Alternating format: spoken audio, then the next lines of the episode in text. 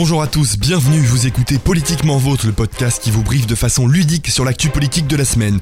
31 janvier, la première émission de 2016, bonne année bien sûr, et merci de votre fidélité. Bonjour Maëlle. Bonjour Clément. Au menu aujourd'hui. Aujourd'hui, nous parlerons d'émissions, littérature et arrondissement.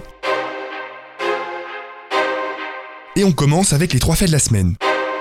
Le mercredi 27 janvier, l'ex-garde des Sceaux a annoncé son départ du gouvernement. Un changement de cap certain de François Hollande, éliminant ainsi un élément clivant qui alimente les tensions et contradictions de la gauche. Resteront en mémoire ses actions phares, le mariage pour tous, l'ayant propulsé sur le devant de la scène, ou encore sa réforme pénale controversée. Opposée à la déchéance de nationalité, la ministre de la Justice laisse sa place à Jean-Jacques Urvoas, proche de Manuel Valls, ainsi qu'à nombre de questions sur la couleur politique du gouvernement actuel. Quand on partait de bon matin, quand on partait sur les chemins,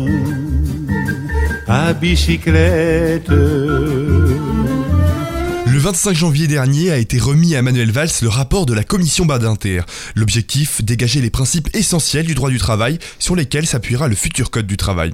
Mais voilà, si le rapport remet le respect des droits fondamentaux au centre de la question du travail, ses préconisations restent légères. Pas de bouleversement, une durée normale du travail est prévue, le silence est gardé sur les compensations des heures supplémentaires. Hormis la liberté du salarié de manifester ses convictions, y compris religieuses, je cite, seule grande nouveauté, le texte fait consensuel. De quoi se questionner quant à la direction que prendra le nouveau Code du travail. Il fait déjà débat avant sa sortie. Les adhérents républicains ont été chaleureusement encouragés à acquérir La France pour la vie. Du moins une partie. Mystérieusement, les partisans des adversaires de Nicolas Sarkozy pour la primaire n'ont pas reçu le dit encouragement. Outre son mode de promotion, certaines intox dans son contenu ont fait tiquer la campagne fictive Bush-Obama ou sa position sur la déchéance de nationalité dans le cadre d'accusations de terrorisme. Mais c'est surtout sa tendance à s'identifier à de grandes personnalités qui a retenu l'attention des internautes. Ainsi, il n'hésite pas à se comparer au grand dramaturge Racine pour répondre aux critiques de son livre.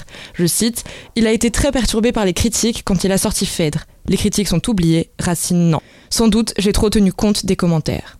Pour la comparaison, il vaudrait mieux s'arrêter à celle de Topito qui nous rappelle que leur principal point commun est qu'ils ont deux bras, deux jambes.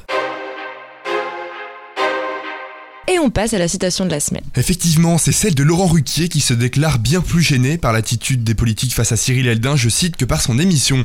Le présentateur répond ainsi aux critiques dont fait l'objet son talk show, ravivé par la venue du Premier ministre Manuel Valls. Nombreux sont ceux qui y voient une recherche permanente du buzz. Pour Ruquier, au contraire, l'attitude de Cyril Eldin contribue à une banalisation inquiétante de la vie politique. Les acteurs Vincent Lindon et Édouard Baird ont aussi signalé cette semaine leur inquiétude quant à l'infotainment de plus en plus présent dans les médias. À croire que si l'on peut rire de tout, on ne peut pas le faire avec n'importe qui, et certainement pas avec les hommes politiques. Vous n'avez pas le monopole du cœur. Et ne parlez pas aux Français de cette façon euh, si blessante pour les autres. Le chiffre de la semaine. 431 571, c'est le nombre de signataires soutenant une grâce présidentielle de Jacqueline Sauvage. La femme de 66 ans a été condamnée en décembre à 10 ans de prison pour avoir tué son mari. Ce dernier faisait subir coups et viols à sa femme et ses filles durant de longues années. La grâce présidentielle vient donc d'être accordée à Jacqueline Sauvage, annoncée ce dimanche soir par l'Elysée. Un mois plus tard et sous la pression de la presse et des citoyens, il semblerait donc que François Hollande ait lui aussi été touché par la grâce.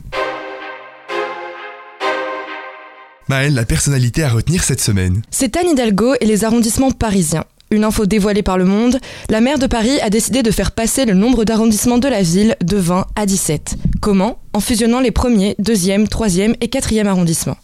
L'objectif?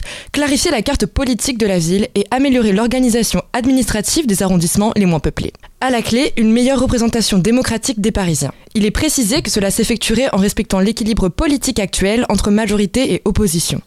Chers futurs nostalgiques des 18, 19 et 20e arrondissements, séchez vos larmes et sachez que votre appartenance initiale apparaîtra toujours sur votre code postal.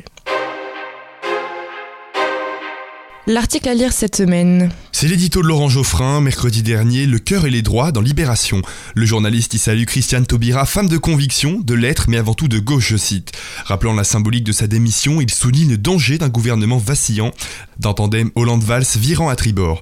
Elle qui a été la tête de turc privilégiée de la droite conservatrice, ayant résisté aux pires injures racistes, fervente combattante de l'égalité, Laurent Geoffrin brosse un portrait digne de la femme forte qu'est Christiane Taubira.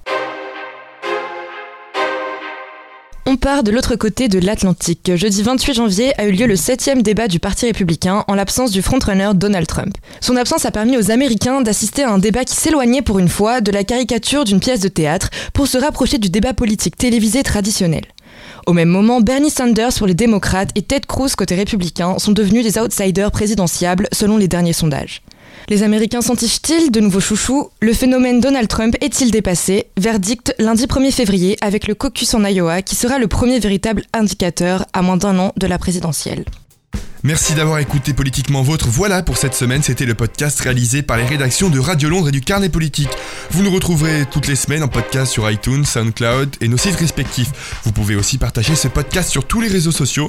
Réagissez sur le Twitter du Carnet Politique et Radio Londres-du-bas FR. Merci Maël. Merci Clément. Merci beaucoup à toute l'équipe de rédaction, François Destet, Pablo Maillet, Anne-Marie Manolé, Salomé Lecro et Eric Roucline. Passez une excellente semaine, Politiquement Vôtre.